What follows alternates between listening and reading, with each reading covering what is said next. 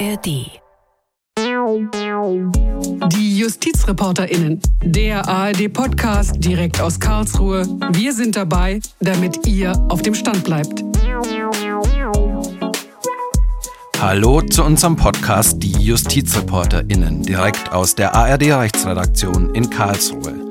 Ich bin Michael Nordhardt und bei mir im Studio sind meine Kollegen Frank Bräutigam und Kolja Schwarz. Hallo, ihr zwei. Hallo, grüß dich, Michael. Hi. Kolja, wir beide schauen gleich auf die Masernimpfpflicht für Kita-Kinder, die seit dem 1. März gilt. Das ist ein sehr kontroverses Thema.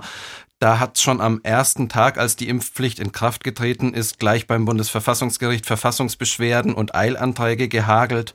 Und über die Eilanträge haben die Richter jetzt entschieden. Genau, wir hatten ja damals Anfang März, weiß ich noch, äh, du warst am Sonntag da, als die Eilanträge eingingen und wir hatten dann im Podcast in der Woche drauf über das Thema schon gesprochen und ich hatte es gewagt, eine Prognose abzugeben, die jetzt gründlich in die Hose ging. Also die Richter haben es anders entschieden. Äh, da können wir drüber sprechen, warum das so ist und was die Folgen sind. Genau, das schauen wir uns an und wir schauen auch auf Corona und die Demonstrationen gegen die Beschränkungen, die derzeit in aller Munde sind und in immer mehr Städten auftreten. Und Frank, wir beide schauen auf die große Entscheidung des Verfassungsgerichts in dieser Woche. Die Entscheidung zur Auslands-Auslands-Fernmeldeaufklärung des Bundesnachrichtendienst. Frank, Auslands-Auslands-Fernmeldeaufklärung. Ich glaube, das musst du uns mal übersetzen. Was macht der BND da und worüber hat das Verfassungsgericht jetzt eigentlich geurteilt? Naja, es geht ähm, um den Bundesnachrichtendienst, der eben der Auslandsgeheimdienst ähm, Deutschlands ist. So, der klärt im Ausland auf und es geht darum, Daten anzuzapfen, zum Beispiel an einem großen Internetknoten hier in Frankfurt in Deutschland. Ähm, da kann man dann Erkenntnisse über E-Mails, über Telefonate und so weiter sammeln. Und es geht um die Überwachung der Kommunikation im Ausland zwischen Ausländern. So kommt diese, dieser Begriff zustande.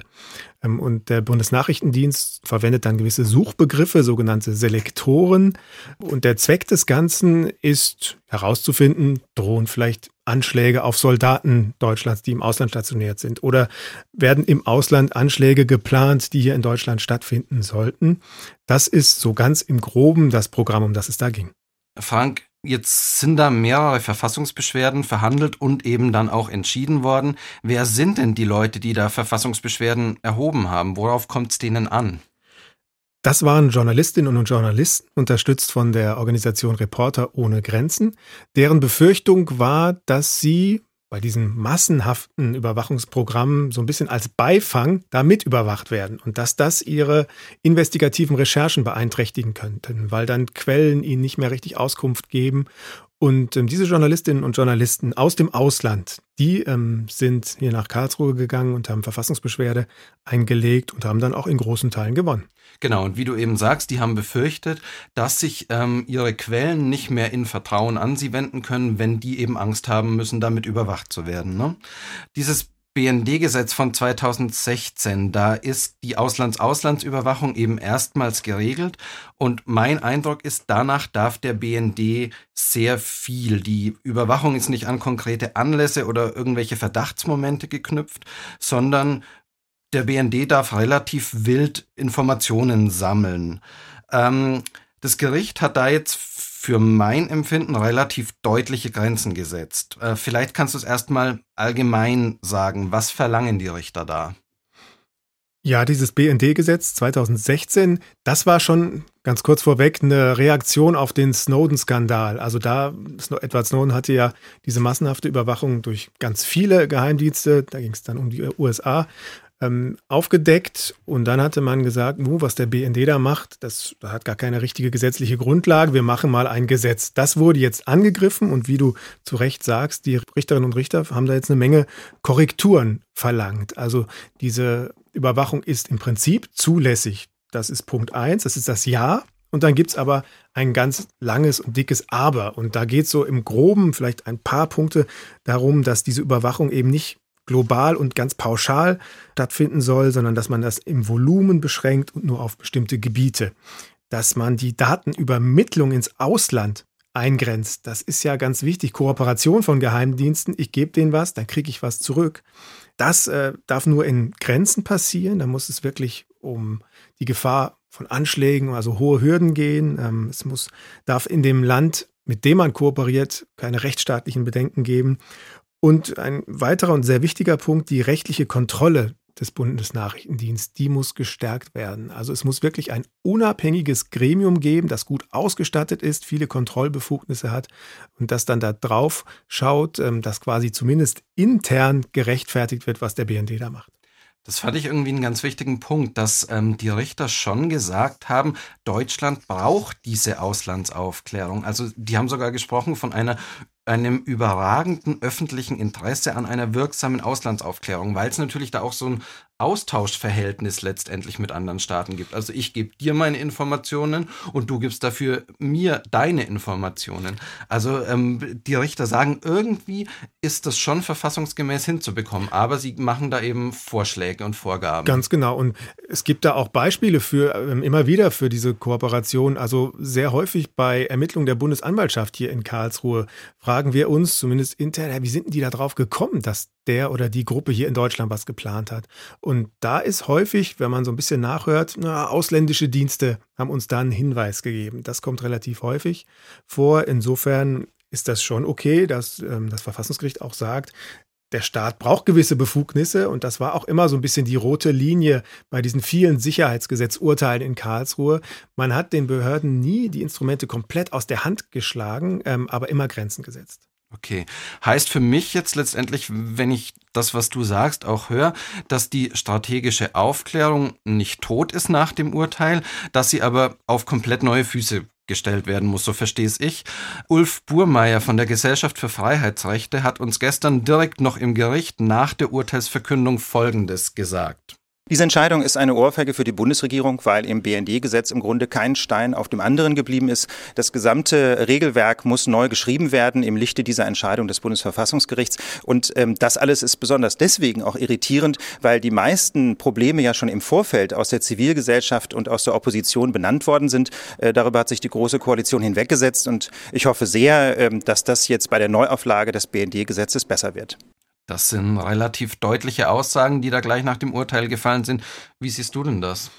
Also ich habe immer ein bisschen Probleme mit dem Begriff Ohrfeige, der wird so ein bisschen inflationär benutzt ähm, nach solchen Urteilen. Aber es stimmt, der Katalog der Nachbesserungen, ähm, der ist sehr lang. Also ähm, wenn man allein an ja, den Grundsatz dieses Programms, ähm, das Abhören im Ausland von Ausländern denkt, dass, oder wenn man sich das anschaut, da ist in der Pressemitteilung eine Liste von klein a bis klein i, was da nachgebessert werden muss. Und dann kommen immer noch die großen Punkte Datenübermittlung ins Ausland und Kontrolle. Also der Gesetzgeber muss da viel verändern. Ich traue mir gerade noch nicht zu, zu sagen, wie sehr das jetzt die Arbeit des Bundesnachrichtendienstes am Ende wirklich einschränken wird, wie stark die Beschränkungen dann in der Praxis sind. Das ist einfach eine ganz schwierige Frage. Aber auf den Gesetzgeber und die Legislaturperiode ist ja nicht mehr so lange, kommt da jetzt eine große Hausaufgabe zu. Gab es da dann gestern, wenn du sagst, klar, du möchtest keine Prognose machen, hast du da im Gericht ähm, oder von irgendwelchen ähm, Politikern schon Reaktionen gehört oder haben die sich auch gestern alle noch einigermaßen bedeckt gehalten, was so die Konsequenzen jetzt letztendlich angeht? Es waren Mitglieder ähm, des parlamentarischen Kontrollgremiums, das gibt es ja auch ähm, vor Ort, Herr Schuster und Herr von Notz. Und ähm, auch Herr Schuster von der CDU sagte, ach, das lässt sich machen. Also der war jetzt nicht komplett zerknirscht da. Ähm, diese Nachbesserung, die will er jetzt angehen und er hat jetzt kein Katastrophenszenario da gemalt. Und Herr von Notz, in der Tat, der hatte sich ein bisschen gefreut, weil was Herr Burmeier eben sagte, diese Anmerkungen aus dem Parlament und der Zivilgesellschaft, die waren damals zum Teil eben auch von ihm gekommen. Frank, eine Sache haben wir jetzt bisher noch ausgespart. Und zwar haben wir jetzt die ganze Zeit über Ausländer gesprochen, die meist von Frankfurt aus im Ausland dann auch überwacht werden. Jetzt haben die sich auf die Grundrechte aus dem Grundgesetz berufen. Und da haben die Richter aber relativ gesagt, das ist kein Problem, das ist in Ordnung so, oder? Und das ist das, äh, die Ebene dahinter bei diesem Urteil und das Neue und das Grundsätzliche an diesem Urteil. Ähm, der Staat ist an die Grundrechte gebunden, Artikel 1 Absatz 3, das wissen wir, aber es war eben offen. Gilt das auch, wenn der Staat eben im Ausland agiert? Und da hat äh, das Bundesverfassungsgericht gestern erstmals gesagt, ja, das ist so.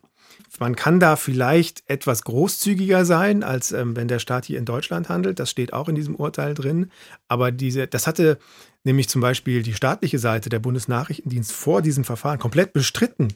Die haben gesagt, nee, nee, Pressefreiheit und ähm, das Fernmeldegeheimnis schön und gut, aber bei diesem Programm im Ausland gilt das für uns gar nicht. Und deswegen ist natürlich auch ein wichtiger Punkt, um auf die Kläger nochmal kurz zurückzubekommen. Das Gericht hat ja auch ausdrücklich gesagt, Journalisten müssen bei ihrer Arbeit bei diesem ähm, Überwachungsprogramm besser geschützt werden. Das ist ja genau das, was die Klägerinnen und Kläger auch erreichen wollten.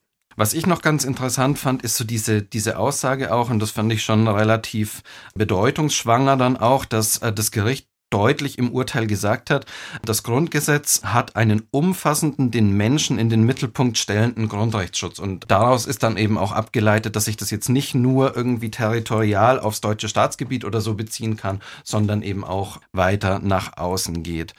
Frank, lass uns vielleicht noch ähm, eine kurze Sache am Rand anschauen, beziehungsweise eine interessante Persönlichkeit. Der Berichterstatter in dem Verfahren, Johannes Masing, verlässt das Gericht jetzt, sobald ein Nachfolger gewählt ist. Offiziell ist seine Amtszeit schon vorbei. Du hast Masing über die Jahre beobachtet, ähm, immer wieder. Gibt es da was, was dir besonders im Gedächtnis geblieben ist? Was ist das für ein Typ? Wie hat der vielleicht auch das Gericht hier in Karlsruhe geprägt? Der hat es geprägt, ähm, dadurch, dass er eben für das Thema Datenschutz und damit diese ganz großen und dicken und auch sehr wichtigen Urteile zuständig war. Zur Antiterrordatei, zum BKA-Gesetz. Ähm, das war auch in Karlsruhe schon immer so, dass ähm, zu diesem Themenbereich wirklich sehr prominent ist der falsche Begriff, aber sehr wichtige Richter zuständig waren. Vor ihm war das Herr Hoffmann-Riem, früher mal Konrad Hesse, Herr Grimm und so weiter. Das ähm, war immer ein sehr wichtiges Feld, das er beackert hat. Und das hat er sehr intensiv gemacht. Ich habe ihn das erste Mal erlebt 2008, als er gewählt wurde. Da hatte mich mein damaliger Chef hier, Karl-Dieter Möller, nach Freiburg an die Uni, wo er gearbeitet hat, geschickt.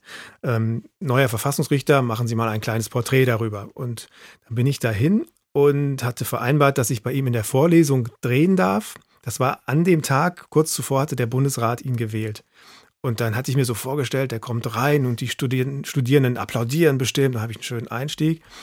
Und der kam rein, es war totenstill und er hat sofort inhaltlich losgelegt.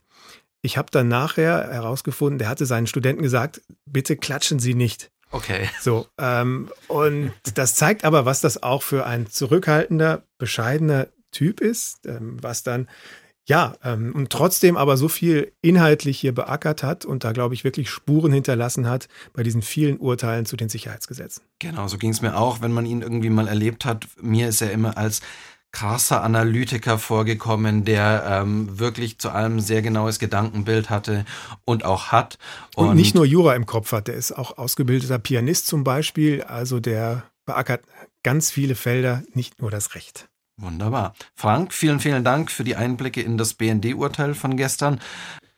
Kolja, du bist schon hier bei mir im Studio. Mein Kollege Kolja Schwarz, hallo nochmal. Hallo. Hi. Kolja, wir beide bleiben quasi gleich vor Ort am Karlsruher Schlossplatz am Bundesverfassungsgericht, denn auch am Montag hat es da eine spannende Entscheidung gegeben und zwar zur Masernimpfpflicht für Kita-Kinder. Diese Masernimpfpflicht ist seit dem 1. März in Kraft. Ein kontroverses Thema. Wir haben beide, du hast es vorhin schon gesagt, haben auch im Podcast schon drüber gesprochen. Gib uns aber vielleicht doch noch mal kurz den Kontext. Worum geht's da? Genau, also diese Pflicht, dieses Gesetz äh, wurde zum 1. März eingeführt und es besagt, dass äh, Kinder nicht mehr in eine Kita gehen dürfen oder auch von einer Tagesmutter, einem Tagesvater betreut werden dürfen, wenn sie nicht entweder gegen Masern geimpft sind oder wenn sie immun sind äh, gegen Masern. Ähm, und wenn sie das nicht tun, dann darf die Einrichtung, also die Kita, sie zum Beispiel nicht aufnehmen. Ähm, wenn sie das doch tut, dann drohen da hohe Bußgelder von 2500 Euro für die Einrichtung. Also die Kinder werden sozusagen nicht zwangsweise geimpft, aber die Eltern, die können sich nur noch entscheiden, entweder wir impfen oder wir geben unsere Kinder nicht in die Betreuung und müssen das selber machen. Und dagegen haben die Eltern und die Kinder, also die Eltern stellvertretend für ihre Kinder, denn die Kinder sind unter einem Jahr, sich gewehrt, sind ans Verfassungsgericht gezogen, haben da Verfassungsbeschwerden eingereicht und gleichzeitig eben auch äh, Eilanträge, also ähm, den Antrag, da eine einstweilige Entscheidung zu treffen, weil sie sagen, sie wollen jetzt in die Kita gehen und ähm, können das sozusagen nicht äh, oder werden gezwungen, sich da impfen zu lassen. Genau, also da ist irgendwie so ein zeitlicher Faktor dabei, dass die sagen, wir können jetzt nicht warten, bis das Bundesverfassungsgericht dann vielleicht in ein, zwei, vielleicht sogar drei Jahren irgendwann mal entscheidet, sondern wir brauchen einfach jetzt eine Entscheidung.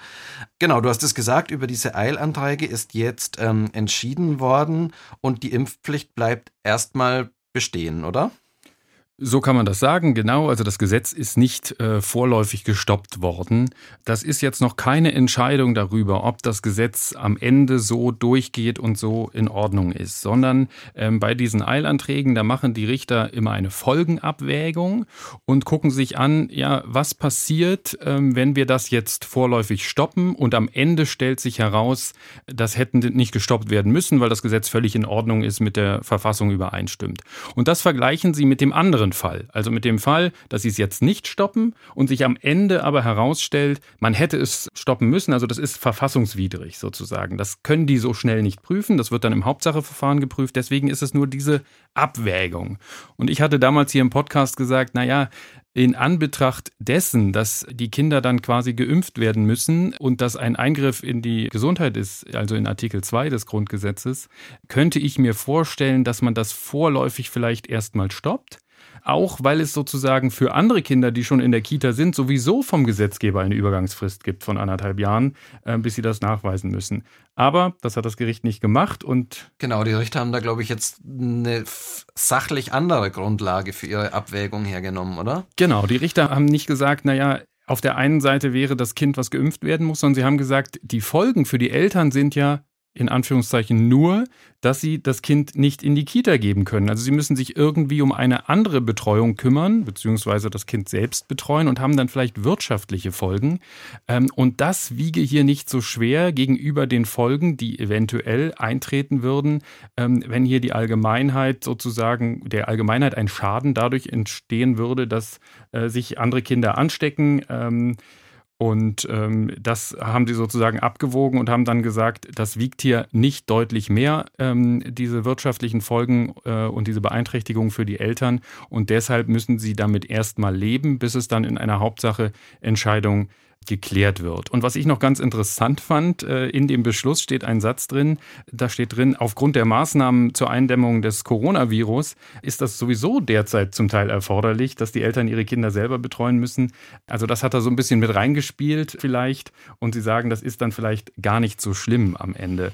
Man muss vielleicht auch sagen, Coronavirus-Stichwort, das spielt vielleicht natürlich auch in den Hinterköpfen der äh, Richterin und den beiden Klar. Richtern, also es ist hier eine Kammer aus drei Leuten, die das entschieden hat, äh, eine Rolle, jetzt natürlich äh, so eine Impfpflicht äh, zu stoppen ähm, zu den Masern, wo alle auf einen Impfstoff warten in Sachen äh, Covid-19, das wäre natürlich schon irgendwie eine krasse Entscheidung. Aber es sind zwei völlig unterschiedliche Dinge, das muss man mal sagen, weil wir haben jetzt eine Pandemie bei Corona, bei Covid-19 und diese Frage, ob diese Masernimpfpflicht dazu führt, dass eventuell eine Epidemie verhindert werden kann in Deutschland, das ist dann eine Frage, die sicherlich viele Experten in der Hauptverhandlung Verhandlung, also in der Verhandlung am, in der Hauptsache, genau klären werden. Also besteht da überhaupt die Gefahr einer Epidemie und kann man die nur durch diese Pflicht, die Kinder zu impfen, verhindern? Also ist das ein angemessenes Mittel, ein erforderliches Mittel oder gibt es vielleicht auch Aufklärungsmöglichkeiten, dass man die Menschen von selbst dazu bringt, sozusagen sich freiwillig impfen zu lassen und dass man dann ähm, auch auf diese Herdenimmunität kommt, auf die es ja immer ankommt. Genau, ich kann mir auch vorstellen, dass das dann der einst mal was sein könnte, wo man vielleicht wieder ein bisschen länger verhandelt, sogar am Bundesverfassungsgericht, weil es natürlich ein sehr, sehr emotionales Thema auch ist und da ähm, wirklich viele konträre Meinungen, glaube ich, aufeinandertreffen. Vielen Dank, Kolja, mal bis hierhin. Du bleibst aber noch bei uns. Wir haben aber einen Neuankömmling und das ist unser Kollege Fabian Töpel. Fabian, in der letzten Zeit ist es ja jetzt so, dass natürlich auch, Kolja hat es gerade schon angesprochen, mit Blick auf Corona einiges in Sachen Impfpflicht losgetreten worden ist. Jetzt ist es ja so, alle arbeiten unter Hochdruck an einem Impfstoff und hoffen auch, dass es da bald einen geben wird. Es gibt aber so ein anderes Lager und die sagen eben, es sei da ein Impfzwang geplant und dieses Lager bringt irgendwie relativ viel auf die Straße, habe ich den Eindruck. Erzähl mal. Ja, hallo zusammen erstmal. Ja, das, das Thema Impfzwang, das hat Kolja ja eben schon erzählt, das ist äh, ein sehr, sehr polarisierendes Thema und das beschäftigt einfach sehr viele Leute, weil das, ne, das sind oft dann junge Familien, die das betrifft und es sind einfach, also da, das polarisiert so krass, dass natürlich dann auch die Leute auf die Straße bringt und das liegt auch daran, dass diese Impfgegner sehr gut organisiert sind. Also das, es gibt seit Jahren da äh, online äh, viele Kommunikationsstrukturen, sei es Facebook-Seiten, sei es irgendwie private WhatsApp-Chats oder was jetzt halt neu dazugekommen ist, ist halt diese Telegram-Gruppen. Und da werden halt einfach die ganze Zeit ähm, Nachrichten verbreitet, da wird Angst geschürt, da werden teilweise auch irgendwelche dubiosen Interviews geteilt mit dem äh, Hinweis darauf, dass man das bitte geheim halten sollte, dass man sich das bitte nochmal äh, runterladen sollte und an möglichst an viele Leute verteilen sollte. Das heißt, da wird relativ viel verbreitet und das sorgt natürlich auch dafür, dass die Leute dann auf die Straße kommen. Also dieser konkrete Impfzwang, von dem da die Rede ist äh, in Sachen Corona, da gab es zwar auf der Webseite der Bundesregierung eine, eine Vorlage, ähm, da wurde aber nie von einer Impfpflicht gesprochen. Aber dennoch hat sich diese ja, Fake News halt irgendwie verbreitet äh, in diesen Kreisen und da witterten halt sehr viele schon die große Verschwörung, also einen großen Plan der Regierung, die gesamte Bevölkerung impfen zu lassen. Und das ja, fällt dann zusammen mit äh, Theorien wie, dass Bill Gates einem einen Chip einsetzen will. Also da kommt sehr viel zusammen, da wird viel mit den Ängsten von den Leuten gearbeitet verbreitet und man hat halt schon eine Struktur, wo das Ganze halt verbreitet wird. Lass uns das aber nochmal ganz klar ziehen, weil ich das Gefühl habe, dass das zurzeit wichtig ist. Eine Impfpflicht, eine Corona-Impfpflicht ist nicht beschlossen bisher. Also es gibt diese Impfpflicht nicht. Es wird aber immer behauptet, dass es die schon ähm, gäbe oder bald geben würde zumindest. Genau, es gibt ja noch nicht mal einen Impfstoff. Also ähm, und wie dann damit umgegangen wird, wie diese Impfung genau aussieht. Also das ist alles noch das kann man noch überhaupt noch nicht absehen, ähm, aber diese Angst, die äh, besteht halt äh, und die hat natürlich halt auch, wie gesagt, eine Basis, ähm, die halt schon vorher da war, vor Corona-Zeiten. Es wäre, wenn ich da kurz einhaken darf, ja auch völliger Quatsch, das jetzt zu machen. Also wie Fabian sagt, es gibt noch keinen Stoff, du hast es auch angesprochen. Also ähm, und ich glaube, die Leute warten ja drauf und äh, die Bevölkerung wird sich zum großen Teil freiwillig da impfen lassen, weil man natürlich diese Einschränkungen jetzt auch im Hinterkopf hat. Und nur wenn das nicht klappen würde und es würde noch eine große Gefahr für die Bevölkerung bestehen, dann könnte man das natürlich auch vielleicht zur Pflicht machen. Aber das ist dann eine andere Frage, die man, glaube ich, viel später klärt, wenn es dann den Stoff mal gibt. Aber das wird ja auch wahrscheinlich noch ein Jahr oder anderthalb Jahre dauern. Fabian, du hast es aber gerade schon angesprochen. Du hast es, da ist im Nebensatz bei dir so das Wort Verschwörung und Verschwörungstheorie möglicherweise gefallen. Da gibt es natürlich auch im Zusammenhang mit Corona jetzt zurzeit ganz schön viel. Ähm, kannst du uns da einen kleinen Überblick geben? Was sind da so die Lager, die sich da jetzt irgendwie plötzlich auftun? Naja, auf diesen Demonstrationen, die es jetzt überall in Deutschland gibt, da sieht man oft ähnliche Lager, die sich da dann doch irgendwie gut organisiert äh, dann auch vorfinden. Also da hat man zum einen, wie eben schon erwähnt, die Impfgegner, äh, die es seit Jahren gibt, die da sehr organ gut organisiert sind und diese äh, Ansichten, die reichen halt bis in den Mainstream hinein. Also da gibt's auch prominente Beispiele von irgendwelchen Bioproduktherstellern, die da halt auch offensiv für werben. Das ist wirklich relativ verbreitet und äh, das findet Anklang in, in weiten Teilen der Bevölkerung. Also es ist nicht ein exklusives äh, politisches Lager. Dann gibt's aber auch so ähm, Verschwörungstheorien äh, in Sachen, also so Leute, die sich da tummeln, sagen wir mal Xavier Naidu, der halt dann teilweise so Reichsbürgerthesen vertritt, also der die Existenz der Bundesrepublik Deutschland komplett in Frage stellt. Und das geht natürlich ganz schnell in so eine Richtung Antisemitismus. Ähm, da wird relativ schnell nach einem Schuldigen gesucht. Es ist von reichen, dunklen Mächten die Rede.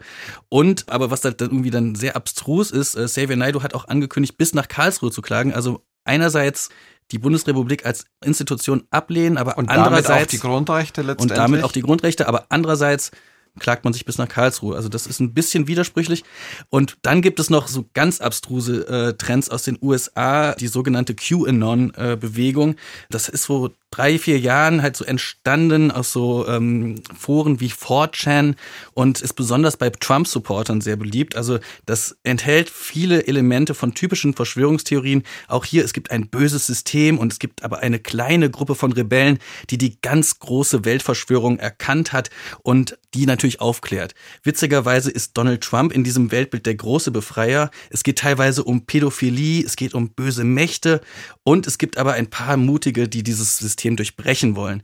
Und ne, das wundert dann auch irgendwie nicht. Also seid ihr überrascht, dass, wenn ich euch jetzt sage, dass Männer anfälliger sind für Verschwörungstheorien als Frauen. Also das ist ähm, auch statistisch wohl erhoben worden. Ähm, also es gibt eine gewisse Affinität dafür, vielleicht so der Rebell zu sein, der Einzige, der es erkannt hat in diesem ganzen Wust. Und alle anderen sind natürlich die Opfer des Systems. Genau, das ähm, ist was, was mich auch immer irgendwie jetzt überrascht hat, so in den letzten Wochen, dass sich da Leute, die mit irgendwelchen Themenfeldern noch nie was zu tun hatten, plötzlich zu den ganz großen Wissenden aufschwingen und die Experten, die es ja auf allen möglichen Gebieten gibt, sind plötzlich die, die gar nicht so die Ahnung haben. Also das ist eine interessante Entwicklung. Fabian, diese, diese Demos, ähm, von denen du jetzt auch schon erzählt hast, die gibt es mittlerweile in ganz, ganz ähm, vielen Städten und du hast schon ein bisschen angerissen. Es ist ja irgendwie auch eine ganz interessante Mischung von Leuten, die da so unterwegs sind.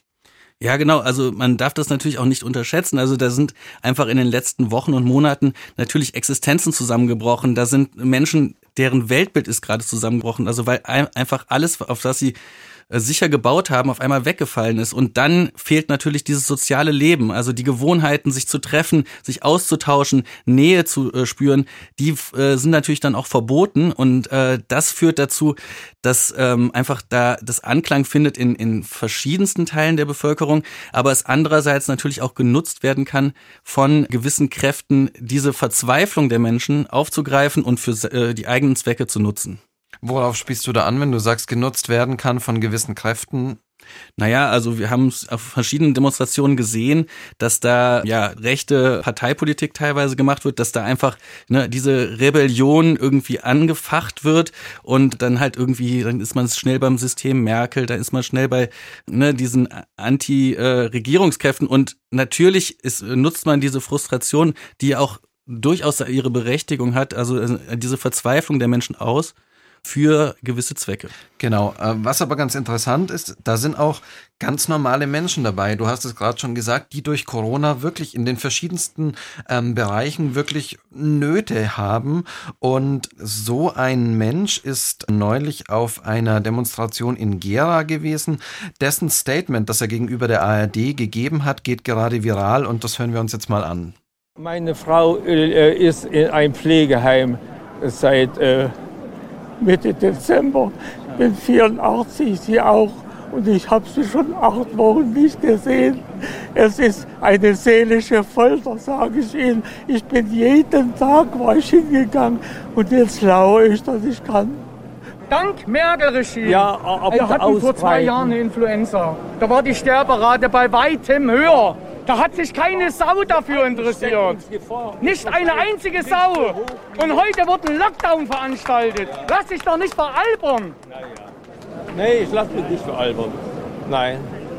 Was? Wenn du ARD und ZDF zuhörst, dann hast du praktisch die Kontrolle über dein Leben verloren. Das musst du dir doch mal merken. Nein, bestimmt nicht. Nein, absolut nicht. Man muss auch vernünftig bleiben. Fabian, vielleicht ganz kurz. Ich glaube, der Anfang ist relativ selbsterklärend. Am Ende, was passiert dann da?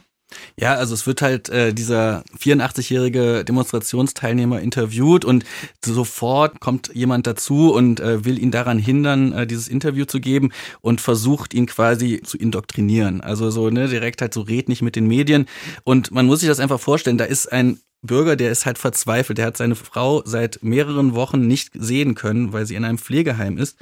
Und diese Verzweiflung, die muss man einfach auch nachvollziehen und die braucht auch eine Öffentlichkeit. Also so äh, diese, diese in der Quarantäne konnten diese Stimmen natürlich nicht irgendwie gehört werden. Und da äh, ist es natürlich problematisch, wenn dann der Fokus immer nur auf denen liegt, die am lautesten schreien und solche Schicksale halt irgendwie nicht gehört mhm. werden zentrales Thema auf diesen Demos sind ja immer auch die Grundrechte und die Befürchtung, dass unsere Grundrechte zu sehr eingeschränkt werden oder dass sie uns vielleicht sogar genommen werden. Was haltet ihr beide davon?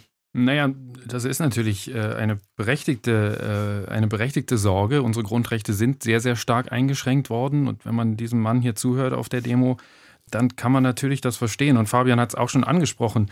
Die Menschen haben berechtigte Sorgen und es ist auch ganz wichtig in der Demokratie, dass man nicht alles so hinnimmt, was die Regierung macht, sondern dass man sich da auch wehrt mit den Mitteln, äh, mit denen man sich wehren kann. Und deswegen ist es auch ganz wichtig, dass es wieder Demonstrationen geben kann über die Form und die Größe und so weiter. Da kann man jetzt streiten und was da eben passiert.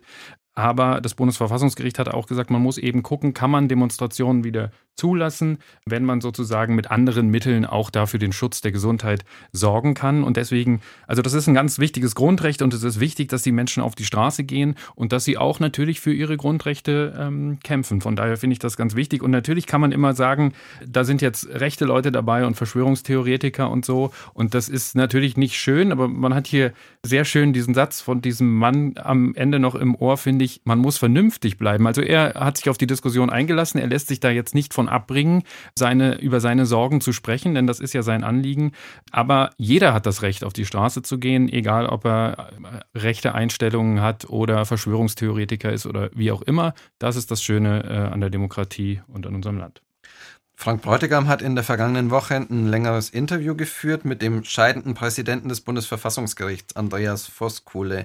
Und bevor wir jetzt zu seiner rechtlichen Einschätzung kommen, passt vielleicht ganz gut, was den Präsidenten des Bundesverfassungsgerichts persönlich am meisten umtreibt in dieser Corona-Phase. Das sind krasse Zeiten. Was mich am meisten bedrückt in diesen Zeiten ist die Isolation der alten Menschen. Dass sie dann, wenn sie sowieso schon einsam sind und vielleicht krank sind, dann noch nicht mal ihre Angehörigen besuchen können, dass sie ihre Enkelkinder nicht sehen, dass sie vielleicht sterben, ohne dass sie vorher noch mal einen Gottesdienst besuchen können. Das sind ähm, für mich die gravierendsten Momente im Augenblick. Natürlich, und ich denke, das muss ich nicht extra sagen, Voskuhle hat sich dann aber auch noch rechtlich zu Corona geäußert. Und ähm, da hören wir uns mal an, was er zu den Einschränkungen für die Bürger zu sagen hat, die es zurzeit gab und gibt. Das ist für einen demokratischen Verfassungsstaat eine Herausforderung, was wir im Augenblick erleben. Und äh, ich kann die Besorgnis vieler Bürgerinnen und Bürger gut verstehen, sehe aber gleichzeitig, dass eigentlich die Mechanismen, die wir haben, gut funktionieren. Das heißt ähm, etwa, viele Gerichte sind funktionsfähig und beschäftigen sich mit entsprechenden äh, Verfahren. Auch wir haben äh, sehr viele Verfahren jetzt, denen konkrete Maßnahmen für verfassungswidrig erachtet werden im Hinblick auf die Grundrechte, etwa was Versammlungsfreiheit angeht, was Religionsfreiheit angeht was die Berufsfreiheit angeht. Und wir schauen uns diese Fälle sehr genau an. Mehr und mehr stellt sich heraus, dass jetzt also auch äh, Fälle kommen, bei denen wir dann Maßnahmen für verfassungswidrig erachten. Darauf wird reagiert. Insofern ist das eine Herausforderung, aber der Rechtsstaat funktioniert, wenn Sie so wollen. Kolja, für mich klingt es ein bisschen so, als hätte das Verfassungsgericht auch am Anfang der Corona-Zeit vielleicht an der einen oder anderen Stelle mal ein bisschen ein Auge zugedrückt, wo noch keiner so genau wusste, womit wir es eigentlich zu tun haben, dass das jetzt aber wieder stärker anläuft, dass man eben genau hinschaut, was passiert da eigentlich, welche Rechte werden eigentlich eingeschränkt und wie weit darf man äh, da noch mitmachen? Äh, wie siehst du das? Ja, ein Auge zugedrückt würde ich vielleicht sagen, ist ein bisschen zu viel gesagt. Aber natürlich, das ist eine komplett neue Situation für alle, auf die die Politik reagieren musste. Und ähm, die Politik hat sich da beraten lassen von Wissenschaftlern und hat dann entschieden, diesen Lockdown zu machen und ähm, eben diese Einschränkungen für die Bürger zu geben, starke Einschränkungen im Grundrecht. Jetzt muss man einmal sagen, äh, viele Leute sagen immer, naja, das ist doch eine Einschränkung in mein Grundrecht. Ja, das ist aber auch so vorgesehen vom Grundgesetz. Also Grundrechte gibt's nicht einfach in jeder Phase für jeden, ähm, sondern Grundrechte dürfen eingeschränkt werden, wenn es dafür gute Gründe gibt, sage ich mal. Zum Teil ähm, widersprechen sich Grundrechte ja auch gegenseitig. Dann muss man Grundrechte natürlich einschränken. Also sie werden nicht schrankenlos gewährt, wie wir Juristen sagen. Jetzt ist es so, am Anfang sozusagen, da muss man sich dann so ein bisschen drauf verlassen, ja, wir brauchen diese Einschränkungen jetzt, weil diese Experten das gesagt haben. Aber dann muss man da immer wieder drauf gucken, ist das wirklich noch erforderlich? Also wir sind wie immer, äh, wenn es um Grundrechte geht, in der Verhältnismäßigkeitsprüfung. Braucht man diese Einschränkungen, um die Gesundheit hier für alle alle zu gewährleisten. Das ist das legitime Ziel. Und braucht man sie wirklich oder gibt es auch andere Maßnahmen? Und da hat das Verfassungsgericht dann irgendwann gesagt, na ja, wir merken jetzt, ähm, die Fälle gehen auch zurück und vor allem kann man nicht kleine Demonstrationen zum Beispiel mit Abstand, mit Masken und so weiter doch zulassen, um die Grundrechte nicht über Maß einzuschränken, sondern nur so weit, wie es wirklich erforderlich ist ähm, und äh, zwingend gebraucht wird. Und da hat äh, der Präsident des Bundesverfassungsgerichts Andreas Voskuhle zum Faktor Zeit auch was ganz Spannendes gesagt. Hören wir vielleicht auch mal rein. Der Faktor Zeit spielt auch rechtlich eine Rolle. Wir haben in den Entscheidungen schon deutlich gemacht, dass man für einen knappen Zeitraum mal eine Einschränkung hinnehmen kann, aber nicht für eine ganz lange unsichere Prognose. Das muss dann wieder neu entschieden werden. und da muss wieder neu drauf geschaut werden. Aber wenn ich es richtig sehe, tut die Politik das ja auch. Genau, und das sieht man, finde ich, ja auch daran, dass es jetzt über die Zeit in ganz vielen Bereichen immer mehr Lockerungen gegeben hat. Also da gibt es mehrere Bereiche. Ich weiß nicht, genau, also das Gottesdienst zum Beispiel und genau, zum Teil durch die Gerichte auch vorgegeben, Demonstrationen, Gottesdienste ähm, und so weiter. Aber jetzt ähm, gibt es ja in allen Bundesländern eigentlich sehr starke Lockerungen, auch weil man sieht, die Zahlen werden besser. Es gibt weniger Infizierte und zum Beispiel auch, wenn wir nochmal auf den Mann eben ähm, zurückkommen, der auf der Demonstration gesprochen hat. Es ist ja jetzt auch so, nach vielen Wochen, wo Menschen in Pflegeheimen, in Altersheimen überhaupt nicht besucht werden durften, dass die Politik jetzt gesagt hat, ist mit Schutzmaßnahmen darf man eine Person festlegen, die dann auch zu Besuch kommen darf, jeden Tag eine Stunde oder zwei, je nachdem, ähm, wo wir uns befinden in Deutschland. Ich hoffe, dass das für diesen Mann auch gilt. Ich weiß es nicht. Es gibt natürlich da auch Sonderregelungen, wenn der selbst krank ist äh, oder äh, eine große Gefahr hat, äh, weil er Atemwegsinfektionen hat. Das könnte eine Rolle spielen. Das ist natürlich dann sehr, sehr hart, aber ähm, es gibt da auch nach und nach Lockerungen. Man muss halt immer abwägen sozusagen, was kann man zulassen, was nicht. Was ich auch immer noch einen ganz wichtigen Aspekt finde in dem Stadium, in dem wir jetzt sind, ist, dass viele der Fragen, die da in den vergangenen Wochen aufgekommen sind, ja auch erstmal vorläufig geklärt worden sind. Also es wird zu ganz vielem von dem, womit wir uns heute beschäftigen, dann auch noch Hauptsache-Entscheidungen eben geben. Und da kann das dann ganz anders aussehen. Da kann das dann rückwirkend für verfassungswidrig zum Beispiel erklärt werden. Aber jetzt sind wir eben in so einem Zwischenstadium. Man muss schnell reagieren, muss schnelle Entscheidungen treffen und die fallen dann halt eben aus, wie sie zum Teil jetzt auch ausgefallen sind. So ist es. Das ist immer diese Folgenabwägung, äh, über die ich vorhin bei den Masern gesprochen habe. Und das heißt, am Ende wird es da wirklich noch wirklich spannende Gerichtsverhandlungen geben, glaube ich. Und da geht es dann auch darum, gibt es überhaupt eine richtige Rechtsgrundlage, um diese ganzen Grundrechtseinschränkungen zu machen? Kann also auch gut sein, dass das Verfassungsgericht irgendwann sagt, die Rechtsgrundlage ist nicht ausreichend und der Gesetzgeber muss nachbessern. Das ist dann ähm, natürlich nachträglich, also ist das dann auch machbar und sorgt jetzt nicht dafür, dass sozusagen äh, alle Einschränkungen sofort gekippt werden müssen. Lieber Fabian, lieber Kolja, das war's für diese Woche. In der kommenden Woche schauen wir auf das erste BGH-Urteil in Sachen VW-Abgasskandal. Da geht's darum, ob VW-Kunden wegen der Abschalteinrichtung, die VW verbaut hat, Schadensersatz bekommen. Und auch sonst ist hier in Karlsruhe an den Gerichten wieder einiges los. Wir halten euch da auf dem Laufenden. Bis dahin freuen wir uns über euer Feedback per Mail unter justizreporterinnen.swr.de in der E-Mail-Adresse ohne Gender-Sternchen oder über unsere Facebook-Page ARD Rechtsredaktion. Vielen Dank fürs Zuhören und bis zum nächsten Mal. Ciao. Ciao. Ciao.